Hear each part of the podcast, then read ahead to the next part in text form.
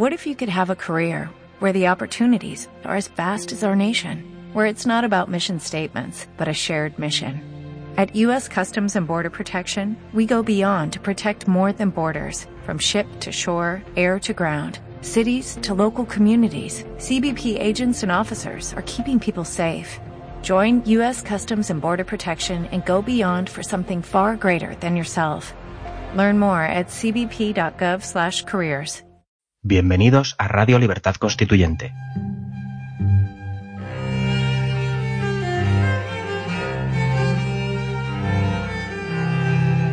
Están escuchando Los Florilegios Diarios de Trevijano.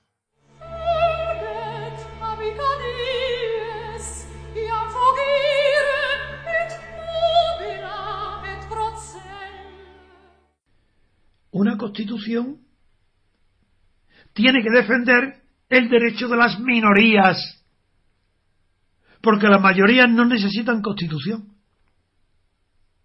Una dictadura no necesita constitución, porque con la fuerza suple el derecho.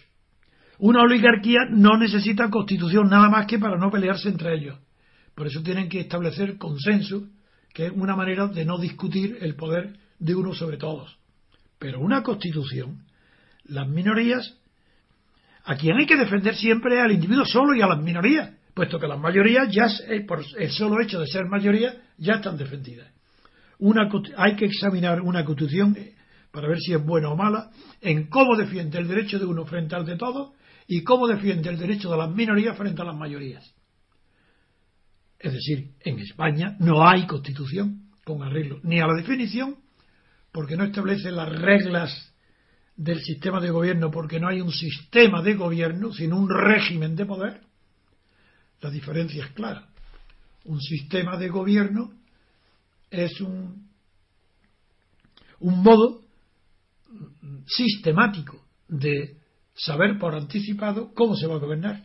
En cambio, en España tenemos la experiencia de que, de que Suárez gobernó de una manera, Felipe González gobernó de otra, Aznar de otra, Zapatero de otra, pero de otra manera, no que gobernaran con distintas políticas, eso no, ni hablaría de ese tema. Es evidente que cada uno cada partido tiene su política distinta. No, no, no. Yo hablo modo de gobernar, manera de gobernar, modo de gobierno.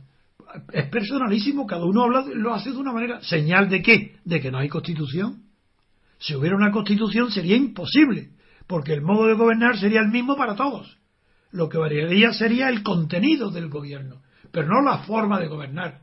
Ahí tenéis la prueba, que cuando cambia el, un, de partido, lo que se altera no solo es el contenido de las normas de gobierno, sino el, se altera la forma de gobernar, porque no hay reglas que regulen el sistema de gobierno. ¿Por qué le llamo régimen? Igual que con Franco. Franco no tenía un sistema de gobierno, tenía un régimen de poder, que es distinto. Sistema de gobierno implica dos ideas objetivas, sistema y gobierno. En cambio, forma de poder o régimen de poder, no. Régimen, la palabra régimen viene de regimiento, igual, lo mismo que un regimiento militar, régimen, o un régimen alimenticio. Eh, implica que hay una disciplina impuesta por una autoridad médica o militar, hay un régimen. Pues con Franco era un, el régimen, se llamaba muy bien el régimen de Franco. Pues hoy hay el régimen juancarlista, es un régimen, no es un sistema. Porque, no es sistema porque no sabemos de antemano cuáles serán las reglas que regulen el sistema de gobierno.